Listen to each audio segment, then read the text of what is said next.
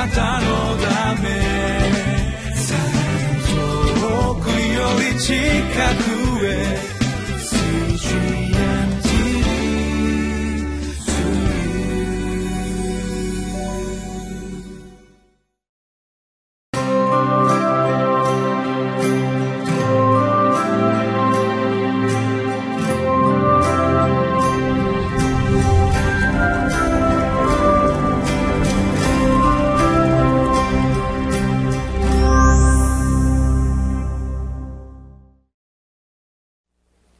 皆さんこんにちは。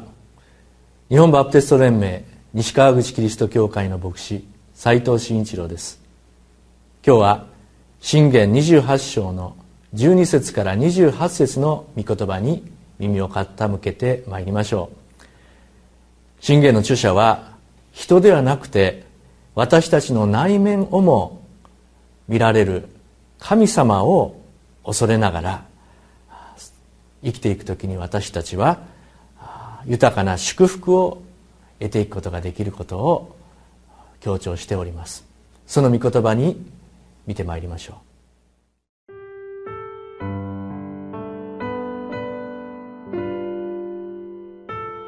信玄28章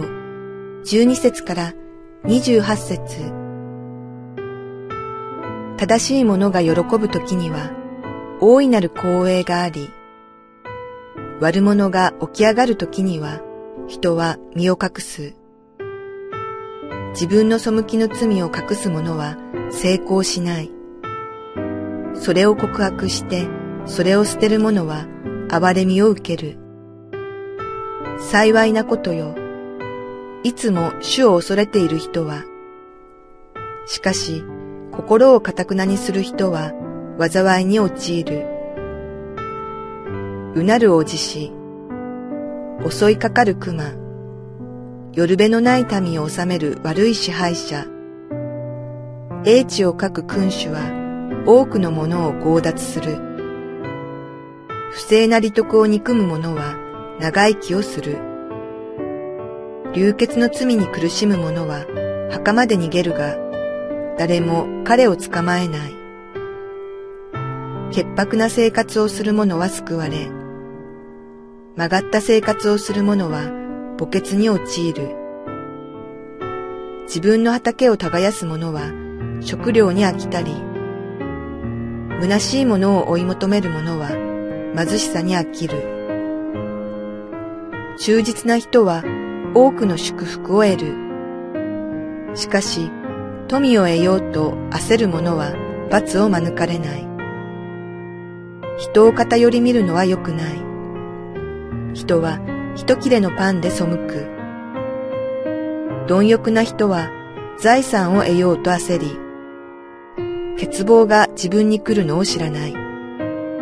人を責める者は、へつらいを言う者より後に恵みを得る。自分の父母のものを盗んで、私は罪を犯していないという者は、滅びをもたらす者の仲間である。欲の深い人は争いを引き起こす。しかし、主により頼む人は豊かになる。自分の心に頼る者は愚かな者。知恵を持って歩む者は救われる。貧しい者に施す者は不足することがない。しかし、目を背ける者は多くの呪いを受ける。悪者が起こると人は身を隠し、彼らが滅びると正しい人が増える。今回の箇所は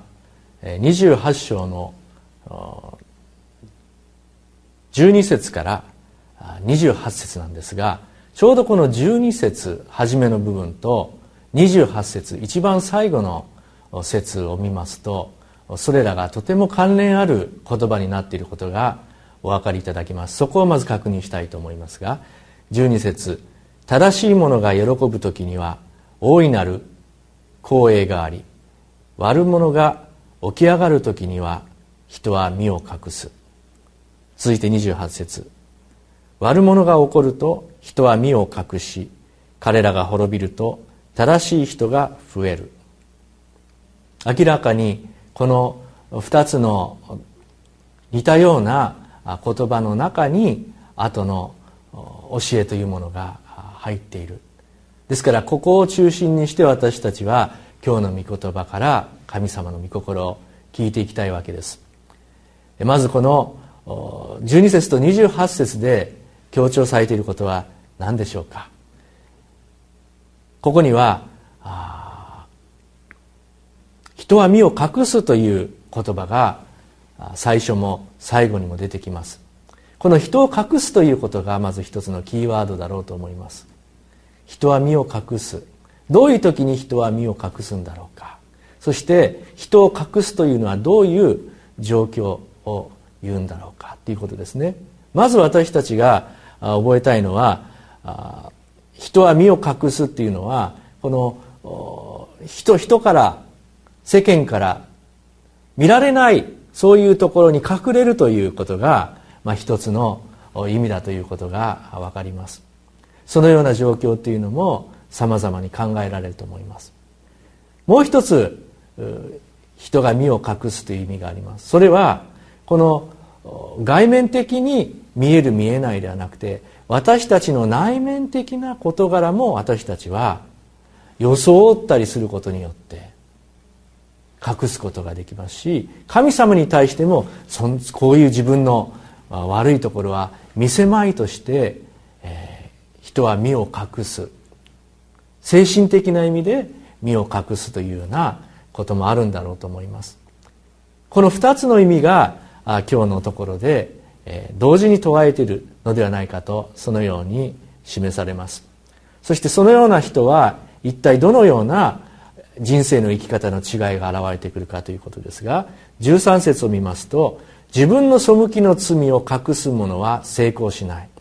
それを告白してそれを捨てる者は憐れみを受けると。このようにあります。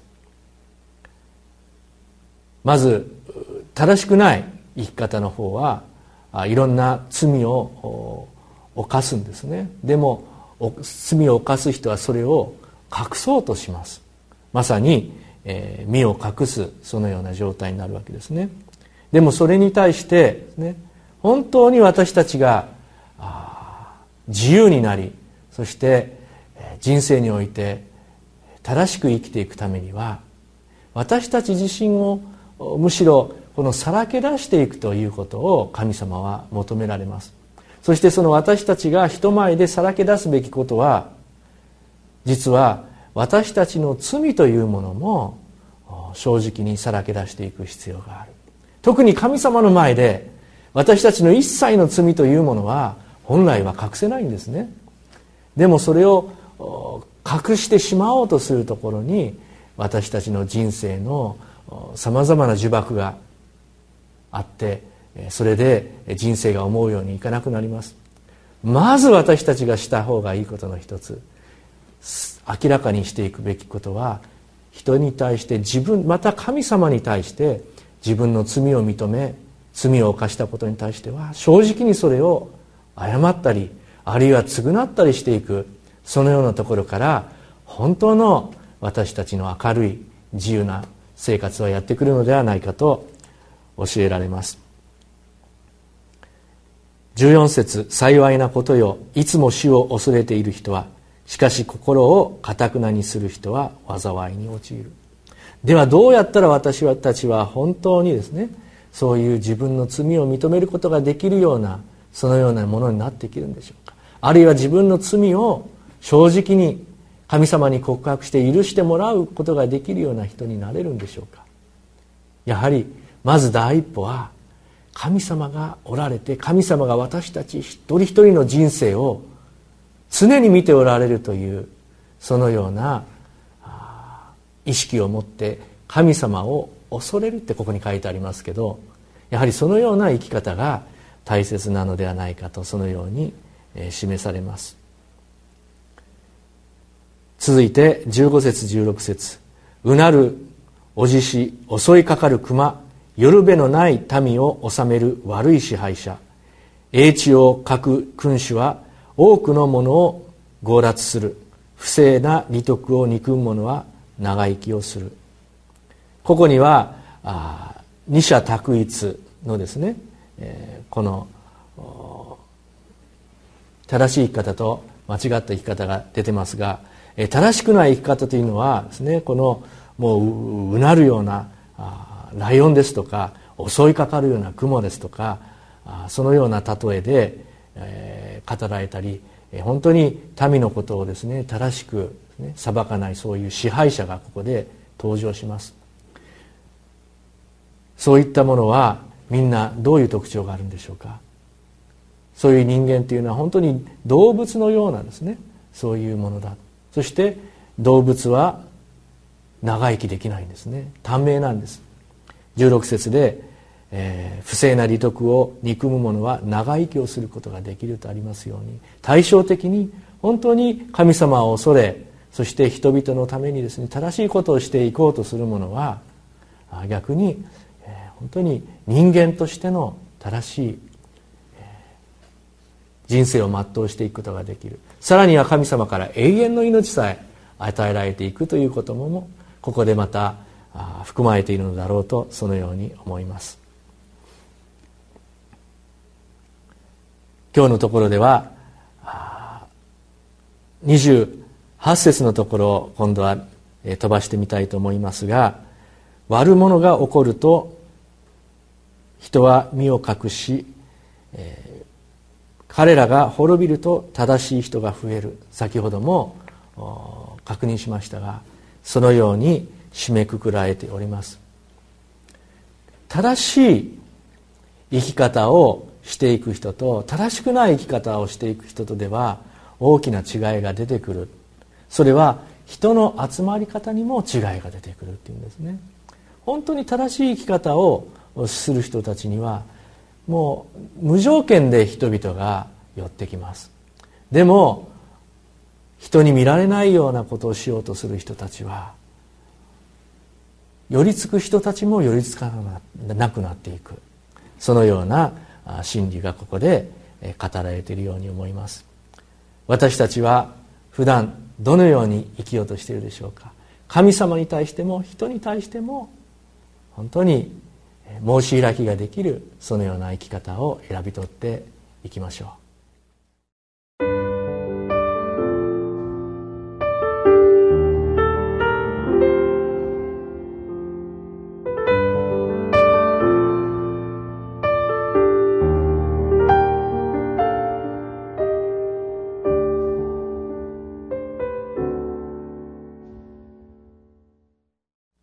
これまでの3日間の信玄の学びを通して私たちはお金を大切にして生きていくのかお金中心に生きていくのかそれとも人間関係や人とのつながりを大切に生きていくのかそのことが問われてきたように思います。本当に富んだものとは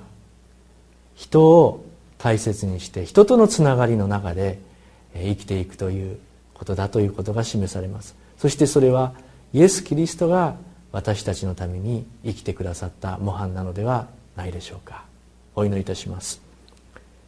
父なる神様主イエスがあらゆる人々と人間関係を結ぼうとされたように私たちもあらゆる人々と正しい豊かな人間関係を築くものとしてください。主イエス・キリストの皆を通してお祈りします。アー